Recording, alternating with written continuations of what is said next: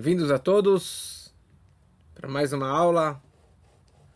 Essas semanas estamos focando com assuntos ligados com Israel, o que nós podemos fazer por Israel, pelos nossos irmãos que estão em Israel. Então, com certeza, a primeira coisa, hoje estamos é, marcando o Shloishim, 30 dias do falecimento de 1.400 irmãos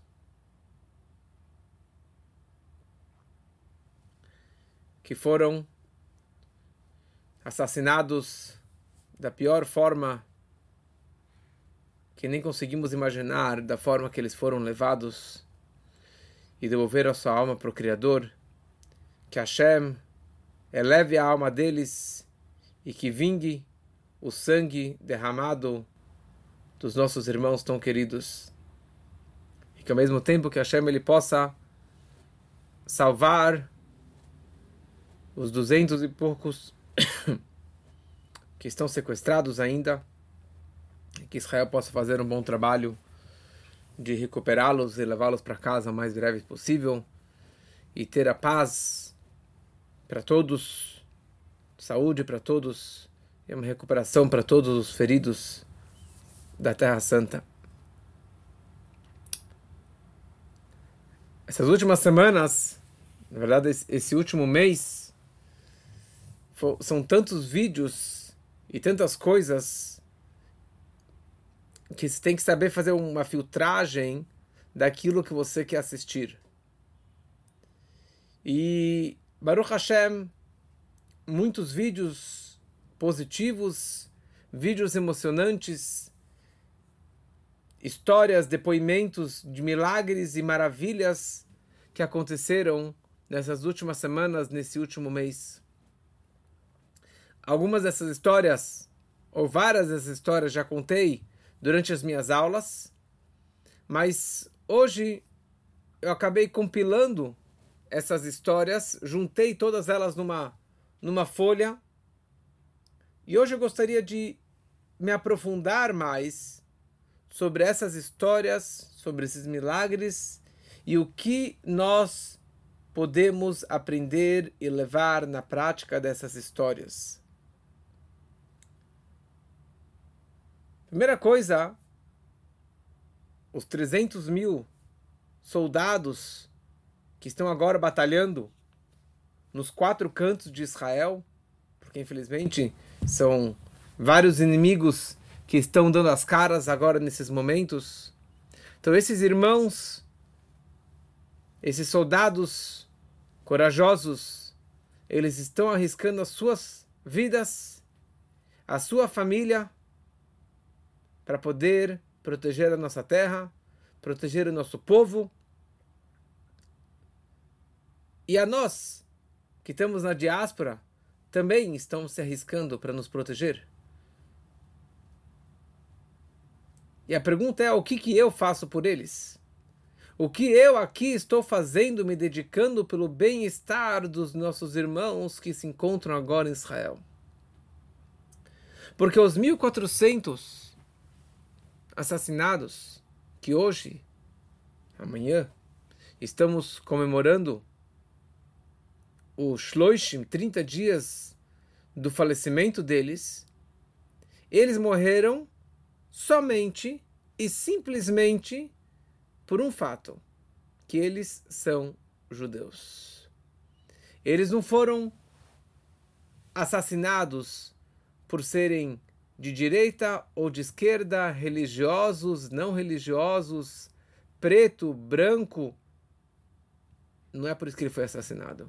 Eles foram assassinados e ainda continuam assassinando e jogando mísseis e bombas simplesmente por serem judeus. E por isso o Talmud denomina estes como Kedoshim, santos, pessoas sagradas. A tal ponto que o Talmud escreve que En Adam Yachol Amod. Ninguém pode se aproximar da, da, da cerca deles. Ninguém consegue se aproximar da santidade absoluta que essas pessoas elas têm, que essas almas lá em cima elas têm. Nem os maiores justos, os maiores tzadikim, conseguem se aproximar destas almas de tão, tão, tão kedoshim, santos, sagrados que eles são.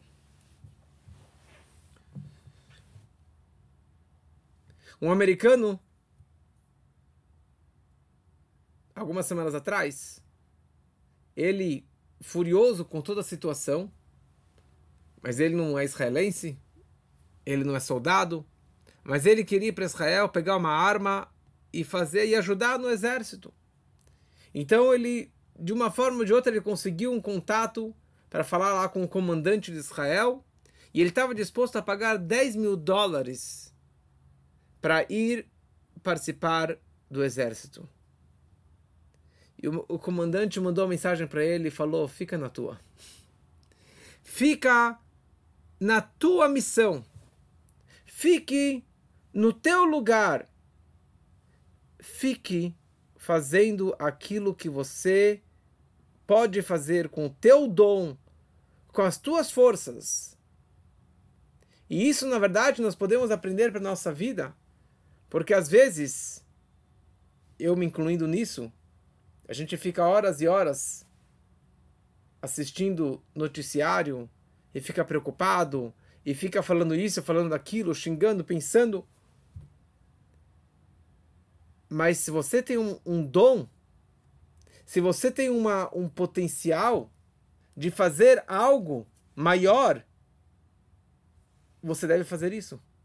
Que essa é uma frase que o Rebbe falou décadas atrás nos seus discursos.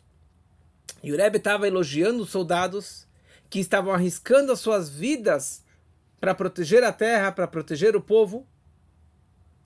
Mas o Rebbe estava falando esse discurso para os alunos da Yeshiva que deveriam estar estudando Torá 24-7. O Rebbe fala, eles estão arriscando as suas vidas, o seu corpo. E vocês têm a melhor arma, que é a arma da Torá, a arma da reza, a arma dos salmos, vocês não podem fazer isso, vocês não podem parar de fazer isso por nenhum momento, porque essa que é a nossa maior arma, a nossa maior força. Como veremos daqui a pouco na Torá, quando que o patriarca Yitzhak vira para o Jacó, depois que ele pegou as bênçãos do pai, e Deus falou, Jacob ele falou, é, Yitzhak falou Hakol kol Yaakov ayadai medei Esav. A voz, a voz do Jacó e a mão é a mão do Esav, do Esaú e todos os seus descendentes. Nós temos a força da fala, da nossa reza, do nosso estudo da Torá e de outras coisas, como veremos daqui a pouco. E este momento estamos testemunhando um despertar inacreditável de todo o nosso povo. Todos judeus estão acordando, já acordaram, estão acordando, estão postando vídeos de mensagens positivas de fé. E todo judeu está acordando. Qualquer lugar que ele esteja, qualquer nível de espiritualidade, de frequência religiosa, todos estão acordando. E nós precisamos, e você, cada um, precisa aproveitar esse momento de despertar para manter essa fé acesa, essa chama acesa, e no que não seja um fogo de palha, que não seja algo passageiro.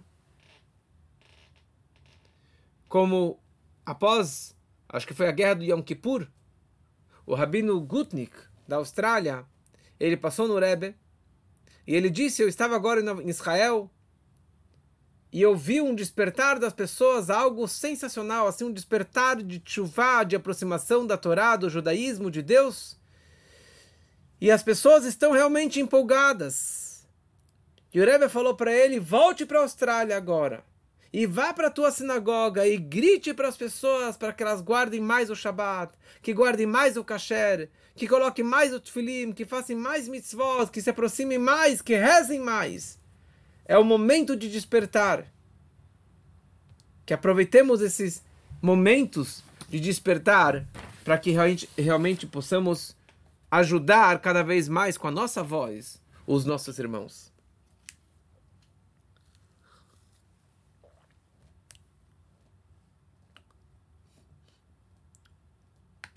Recebemos sábado à noite um pedido de um comandante que está em Gaza. E o comandante ele pediu e implorou para que todos rezassem salmos, rezassem por eles, fizessem mitzvot em mérito dos soldados, porque eles estão arriscando as vidas, eles estão entrando nos túneis de terror, repleto de terroristas, arriscando literalmente a sua vida, ele não sabe se ele vai sair de lá vivo.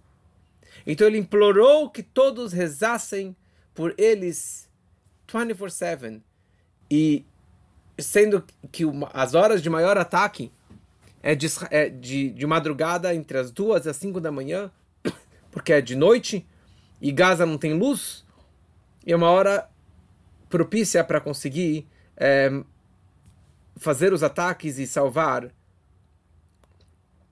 os sequestrados. Então eles pediram que fizessem salmos nesse horário.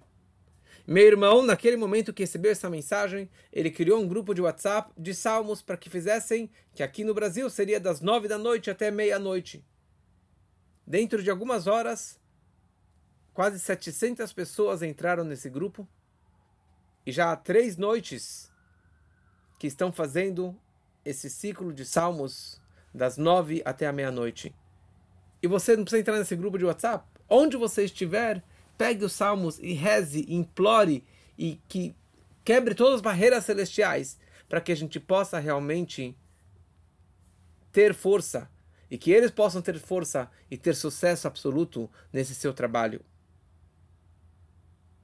Então eu gostaria hoje de compartilhar com vocês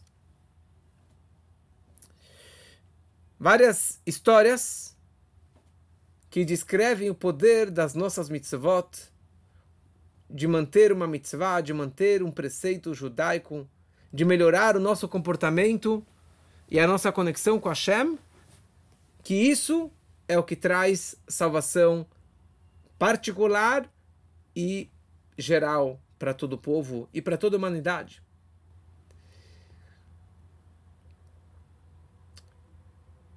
Existe um livro que se chama Ritas. Ritas é um livro baixinho, não tenho aqui comigo, mas é um livro que tem dentro o Humash, o Teilim e o Tânia. Toda a Torá, todo os Salmos e todo o livro do Tânia. E isso é o amuleto do Rebbe. O Rebbe usou isso aqui como o seu amuleto, sua proteção, um livro de muita segurança, de muita sorte, de proteção, que as pessoas precisam ter isso aqui no carro, e isso protege. E tem uma história que eu já compartilhei com vocês, mas hoje eu juntei um pouquinho as histórias para focar mais na grandeza das rezas e de vários preceitos. Então aquela senhora que, que ela estava no kibbutz, o kibbutz dela estava sendo atacado e estavam atacando o apartamento dela, a casa dela. Ela entrou no bunker para se proteger e ela pega esses ritas que ela tinha lá. Não é uma mulher religiosa, não é uma mulher ortodoxa, mas ela tinha isso lá consigo. Ela coloca isso aqui no peito e ela reza e chora para Deus, implorando que salvasse e protegesse ela. Eles tentaram arrombar a porta, tentaram metralhar o, o vidro, tentaram entrar para cá e para lá e acabaram indo embora. E ela ficou lá 48 horas com medo rezando, rezando, rezando para Deus, e ela conseguiu sair de lá intacta, conseguiu sair de lá, não sei como ela conseguiu quebrar a janela e sair e se salvar desse atentado. Uma segunda história, ligada com esse livro Ritas também, um míssel caiu em cima de um carro, que ao redor desse carro tinha todo um acampamento de soldados, o carro explodiu, tudo voou para os ares, ninguém se machucou, e eles foram perceber que alguns metros de distância do carro tinha lá um objeto intacto, que não foi explodido, que não foi queimado. Que era exatamente esse livro, Ritas. A Torá nos protege, o Tana nos protege, os Salmos nos protege. E por isso, aqui no Brasil tem um descendente, tem um neto dessa do rabino Slonim que criou esse livrinho Ritas, e eles patrocinaram que fosse distribuído centenas e centenas desse livro em Israel para todos os soldados, para todo tanque que tivesse este amuleto, este livro maravilhoso para que protegesse eles. Todos já ouviram sobre aquela única, por enquanto, e primeira mulher soldada, Ori Magidish, que foi salva de Gaza. E tem várias histórias de vários ângulos, tem quatro, cinco histórias de pessoas que fizeram coisas para em prol dela. E é difícil você falar o que foi o que salvou a vida dela. Mas a junção dessas mitzvot, desses preceitos que foram feitos em mérito dela, com certeza acabaram salvando a vida dela. A história que já foi contada, a história da mãe dela, que na noite anterior ela fez halá, ela fez a massa da halá e separou o pedaço de massa e fez a brachá com muita kavaná, com muita intenção, rezando e chorando pela salvação da vida da, da filha. E na manhã seguinte, no dia seguinte, a filha foi salva da faixa de Gaza. Alguns dias antes, tinha uma Aranassá Sefer Torah, uma doação de uma Torá nova. E essa Torá passou na casa da Ori Magidish, levaram no quarto dela, colocaram a Torá nova na cama dela, rezaram por ela, rezaram e cantaram, e alguns dias depois ela foi salva. Alguns dias antes também, uma grande amiga dela ofereceram para ela para que escrevesse um Ot Besefer Torah, uma letra na Torá em mérito de cada soldado, de cada sequestrado. Cada judeu precisa escrever, comprar ou adquirir uma letra na Torá. Toda criança judia, todo adulto judeu, todo judeu precisa ter uma letra na Torá, que isso aqui é a nossa maior proteção. E uma amiga dela nada religiosa foi oferecida para ofereceram para ela para comprar em mérito da amiga que estava lá na faixa de Gaza. E ela falou: "Não acredito muito em Deus, tenho minhas perguntas sobre Deus, mas sabe o que? Eu vou comprar essa letra". E ela comprou essa letra. E eu acho que foi no dia seguinte ela foi encontrada em Gaza. Uma quarta história. Os vizinhos dela, os vizinhos dos pais dela são de Chabad e ofereceram para escrever uma carta para o Rebbe. Escreveram uma carta para o Rebbe, colocaram num dos livros de cartas do Rebbe e ali abriram esse livro de cartas e a carta que estava lá dentro o Rebbe estava abençoando para que fosse feito um resgate com sucesso, com saúde e que tivessem sucesso nesse trabalho tão importante de resgatar prisioneiros. E logo na sequência ela foi salva. Tem mais uma quinta história que eu vou deixar para daqui a pouco.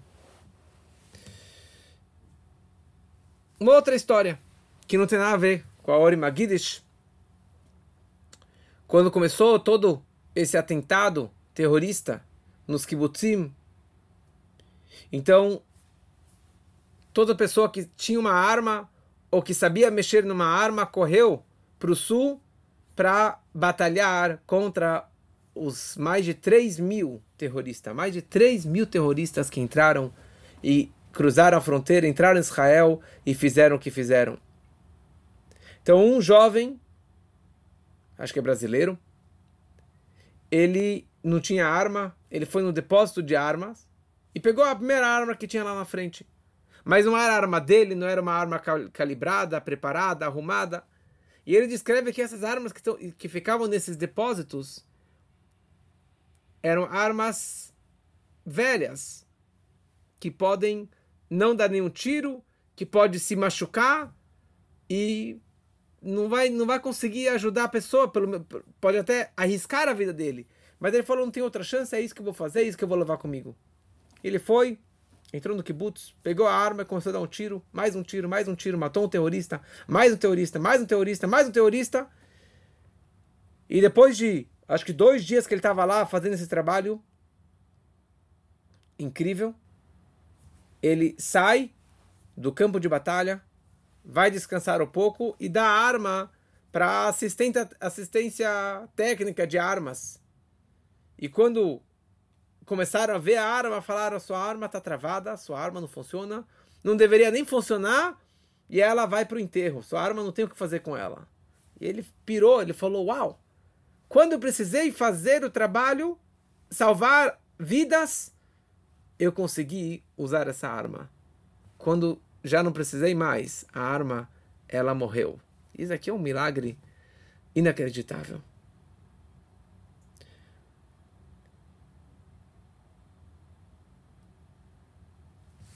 Todo homem, todo menino, a partir dos três anos, já usa o tzitzit.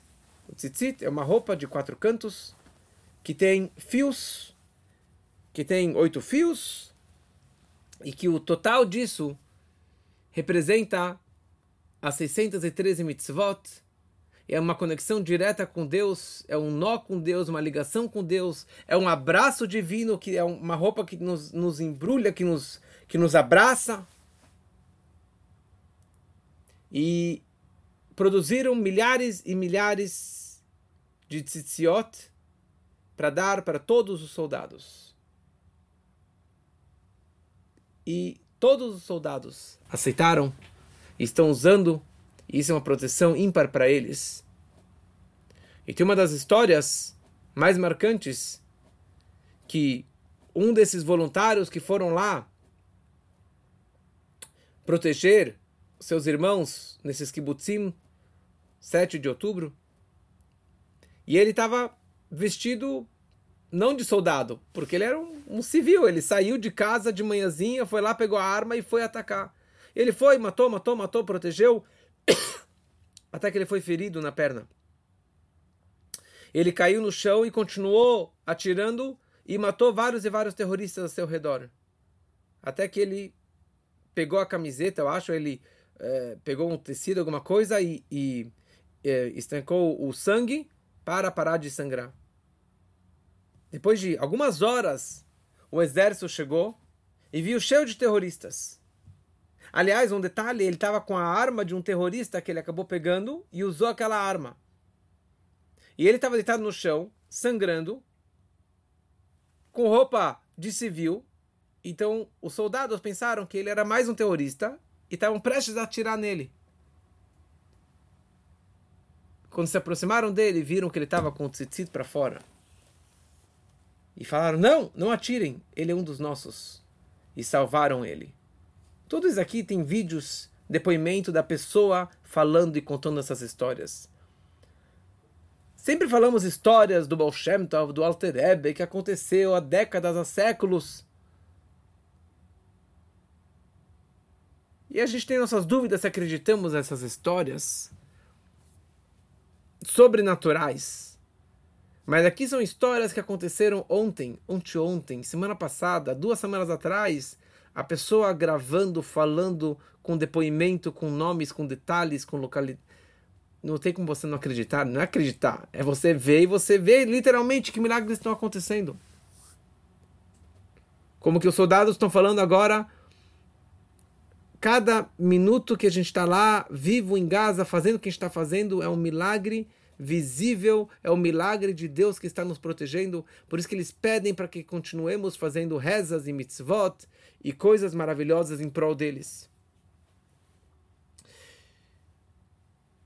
Alguns dias antes da guerra de 67, o Rebbe, sabendo do perigo de Israel, o Rebbe lançou um projeto, que é o projeto do Tfilim. Quer dizer, a Torá descreve que todo homem, a partir do bar mitzvah, precisa colocar o tefilim. Mas o Rebbe fez um marketing enorme que todo homem colocasse o tefilim. E não somente que ele colocasse o tefilim, que ele colocasse com os outros tefilim. Porque o tefilim é uma conexão direta com Deus. Deus coloca tefilim, e no tefilim de Deus está escrito Mika Amcha Israel Goy Echad Baaretz, quem é como povo de Israel, um povo na terra. E o nosso tefilim está escrito Shema Israel, Hashem Elokeinu, Hashem Echad, nosso amor e a nossa fé imbatível em Deus. Então na hora que colocamos, e Deus também coloca, obviamente que espiritualmente, isso faz um elo, um vínculo máximo entre o nosso povo e Deus. E o Rebbe falou que o tefilim que você coloca, você está protegendo e salvando um soldado que está lá no fronte na guerra. E ele incentivou que todos os soldados colocassem o tefilim. Por isso que desde então Chabad colocam tefilim no exército e nas ruas, em São Paulo, em qualquer lugar do mundo, colocam tefilim com todos os homens a partir do Bar Mitzvah.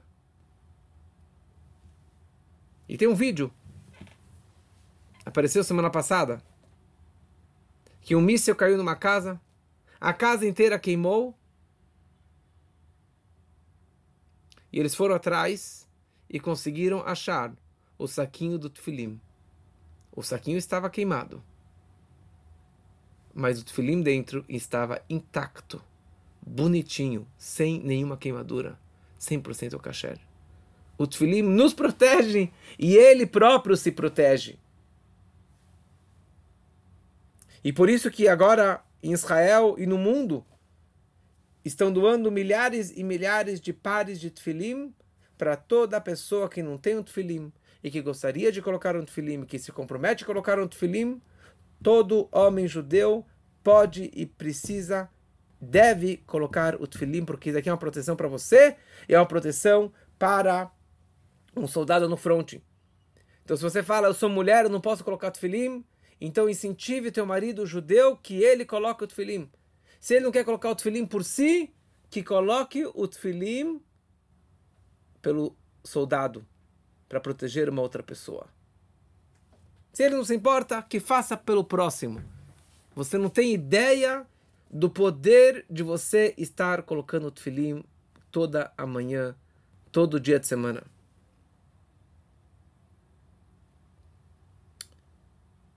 Shabbat. Shabbat. Quantas histórias maravilhosas, incríveis, emocionantes que apareceram esses dias conectado com o Shabbat.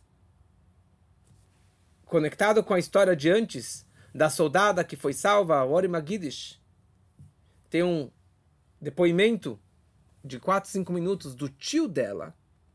Na verdade, ele era casado com a tia dessa moça, dessa soldada.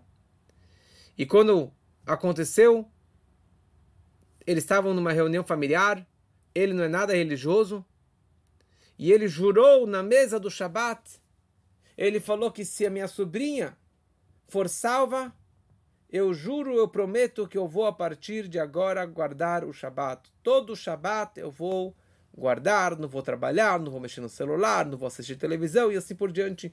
Todos os trabalhos proibidos do Shabat, e vou, vou guardar o Shabat. E as pessoas viraram para ele e falaram: Você tá, você tá, você tem certeza do que você está falando? Tipo, uma coisa muito grande. Ele falou: Sim, 100%. Se Deus provar que ele existe e salvar minha querida sobrinha, eu prometo que eu vou guardar todos os Shabbatot.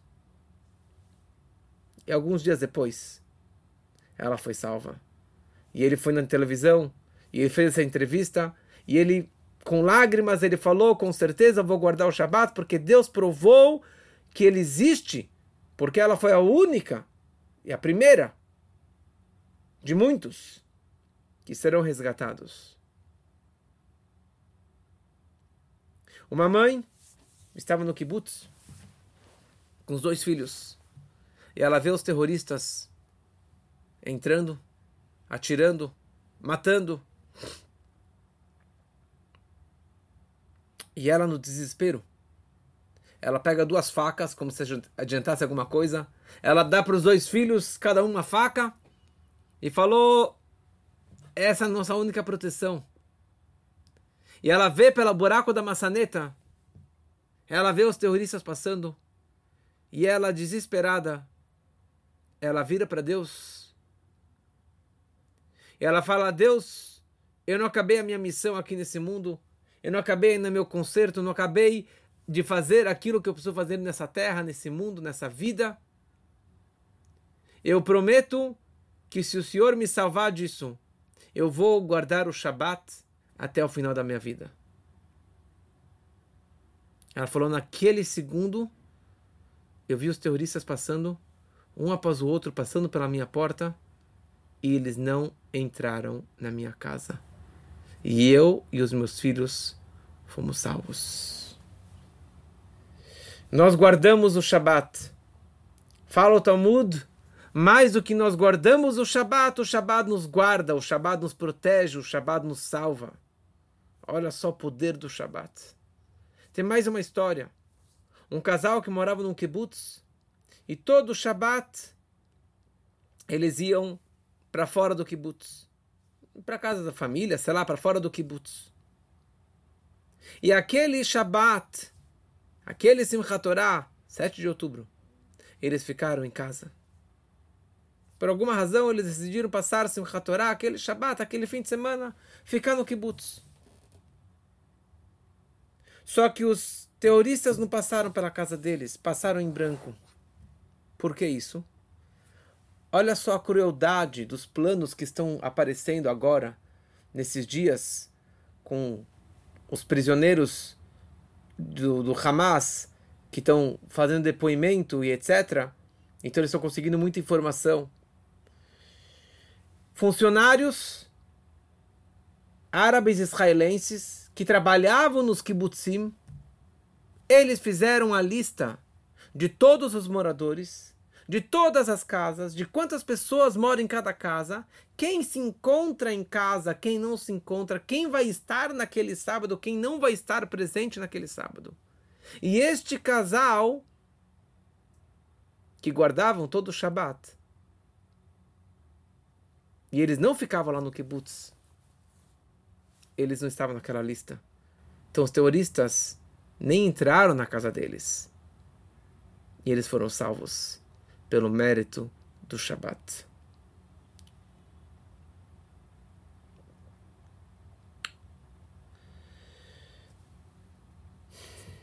E agora, nessa sexta-feira, apareceu um vídeo sensacional existem costumes de preparar a mesa do Shabat já na quinta-feira. Tem algumas pessoas que fazem esse bom costume de já preparar tudo na quinta-feira, a, mesa, já estar com a toalha branca, com a louça, com os pratos, com os copos, com os guardanapos, tudo preparado já para sexta-feira à noite. E caiu um míssil naquela casa tudo estraçalhou, as janelas, as portas, tudo que estava ao redor da casa, tudo foi para os ares. Menos a mesa do Shabat. É emocionante você ver esse vídeo. É um vídeo. Acabou de chegar, sexta-feira. Você vê tudo voando. A mesa do Shabat, o copo, o guardanapo em cima do copo estava intacto. Essa é a proteção do Shabat. Tzedakah, doação, caridade, Tatzil Mimavet, nos salva da morte, e principalmente Tzedakah para Israel, que isso a Torá descreve da importância de ajudar os pobres de Israel, de ajudar nossos irmãos de Israel, soldados de Israel. Tantas milhares de pessoas sem casa, milhares de pessoas que perderam tudo, perderam entes queridos e que precisam de muito dinheiro, de muita ajuda muita ajuda.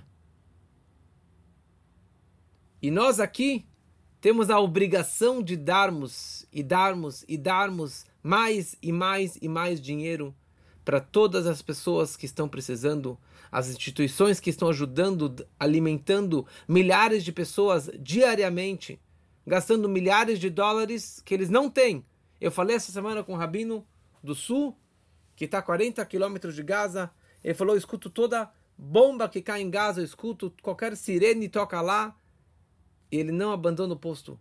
Ele está lá se dedicando ao máximo para os milhares de soldados que passam lá para pegar comida, para dormir, para pegar uma bênção, para pegar um tefilim novo, para pegar um tzitzit novo, comida fresca. Ele falou durante dias e dias e dias. Eu visitei famílias e famílias, dezenas de famílias que perderam algum ente querido desses 1400. Nós temos a obrigação de ajudar. E o mérito de ajudar a terra de Israel é muito maior. O mérito de você dar tzedakah, uma doação para Israel, é muito maior. Então eu posso postar para vocês um link de doação de um lugar desse meu amigo conhecido, de confiança, que ele realmente precisa de muita ajuda. Eu vou postar para vocês daqui a pouco é, o link para vocês fazerem essa doação. Podem fazer uma vez, duas vezes, todo dia. Podem compartilhar com seus amigos, porque é realmente crucial a necessidade deles. Eu depois eu vou mandar um vídeo que tem legenda em português também dessa dessa entidade que está precisando de muita ajuda. Eu gostaria de trazer agora alguns pontos da opinião do Rebbe sobre toda essa situação, sobre toda essa guerra e mensagens eternas e totalmente atuais de que o Rebbe falou na guerra do Yom Kippur, na guerra de 67 e várias situações eh, sobre a história de Oslo, da devolução do Sinai. E o Rebbe foi muito, muito claro sobre a sua opinião. E agora eu queria trazer algumas ideias e o que nós podemos aprender dessas ideias. Primeira coisa, o Rebbe fala: não podemos arriscar as vidas dos nossos soldados por considerações políticas políticos, influência mundial da ONU e de outros lugares forçam situações de perigo. Por exemplo, agora no meio da guerra pedir cessar fogo, isso aqui é perigo enorme para todo Israel, para todos os soldados. Você não pode parar no meio da guerra, no meio da cirurgia. Você não pode parar no meio, ah, deixa ele descansar um pouquinho. Precisa terminar até o final. Porque se você parar no meio, você perde tudo aquilo que você estava fazendo. Número 2. Decisões de guerra. Isso depende totalmente e unicamente do exército e não de política e não de pressão internacional. E Baruch Hashem, até que enfim, Israel está firme e forte e não está piscando por nenhuma pressão internacional, nem mesmo dos Estados Unidos. Cessar fogo é somente após talvez após a devolução de todos os sequestrados. E o Rebbe foi muito claro em todas as guerras que precisa finish, precisa terminar até o final.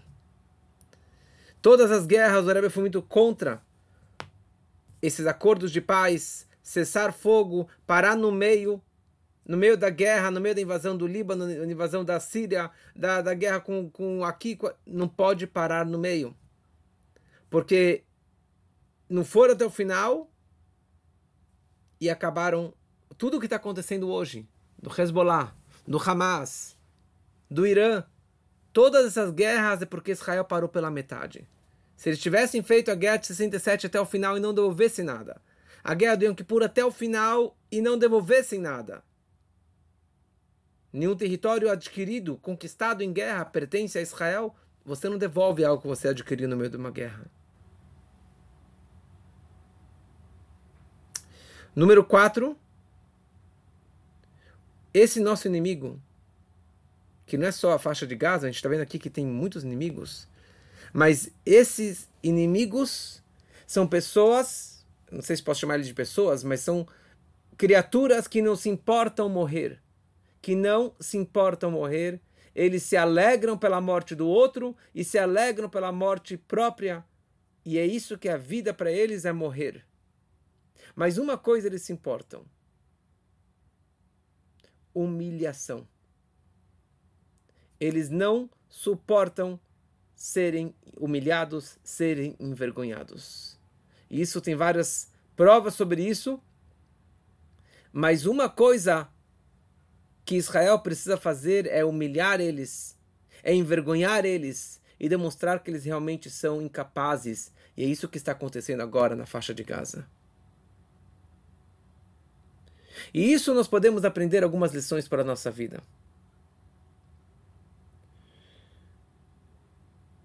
Ser judeu ou ser conectado com Deus é você estar, ser judeu 100%. Não abrir mão de nenhum preceito judaico. Não existe meio a meio. Ah, eu faço meio a meio. Eu sou meio judeu. Se você é meio judeu, então não funciona assim. Aproveite esse momento de despertar. Aproveite esse momento que a alma está brilhando e seja 100% judeu. Seja 100% conectado com Deus. Se você não é judeu, você tem os sete preceitos universais, sete leis dos filhos de Noah, como que hoje está na moda, chamado de Benei Noah. Você segue essas leis, ótimo. Siga 100%. Faça esses preceitos e se conecte 100% com Deus. Mais um ponto interessante. Decisões do que uma lei judaica, do que a Torá nos ensina, o como que devemos seguir a Torá, isso aqui são decisões feitas pelos nossos sábios, com S maiúsculo, pela Torá, pelo Talmud, pelos rabinos, e não é algo que vamos atrás da política, atrás do mundo, o que, o que as pessoas pensam e opinam, mas sim precisamos seguir o código de leis da Torá 100%. E quando começa uma guerra, e a nossa grande guerra é contra o Yetzirará, contra o nosso mau instinto, contra o nosso má inclinação, contra o nosso Satã, contra nossos inimigos externos e internos. Você não pode parar pela metade, como estamos estudando no Tânia sobre o Tzadik, o Benoni, o Rashá. Nós temos uma batalha diária contra o nosso mal interno. Você não pode parar no meio, senão você perde. Você tem que acabar essa batalha e aproveitar esse despertar de Tchuvá, esse despertar de se aproximar de Deus, da Torá, das mitzvot, para que seja para sempre. E você tem que envergonhar o seu inimigo. Você tem que humilhar o teu Yetzerará. Você tem que xingar contra o teu Satã, contra a sua má inclinação, falar para ele: Eu te odeio, você é ruim, você é fraco e eu sou forte. Eu que mando em casa, eu que controlo o meu pensamento, eu controlo a minha fala, eu controlo as minhas ações, baseado nas orientações da Torá, nas orações que os nossos sábios nos ensinaram. E que cada um possa aumentar um pouquinho. E se já aumentou, mantenha isso que você melhorou no seu judaísmo, na sua conexão com Hashem, com a ajuda ao próximo, e que milagres aconteceram. Milagres estão acontecendo. Deus ele fez milagres na história de Purim, na história de Hanukkah, na abertura do Mar Vermelho, nas dez pragas no Egito. Mas Deus faz milagres hoje também. Para eles e para mim. E, pra, e o maior milagre vai ser o resgate de todos os sequestrados. E o maior milagre vai ser o que todos aguardam, a vinda do Mashiach, e que vai trazer paz, saúde e alegrias, e paz entre as nações, paz entre os povos, paz no mundo, saúde para todos, comida para todos, dinheiro para todos, com abundância. Que isso seja realmente muito, muito em breve, ainda hoje, se Deus quiser.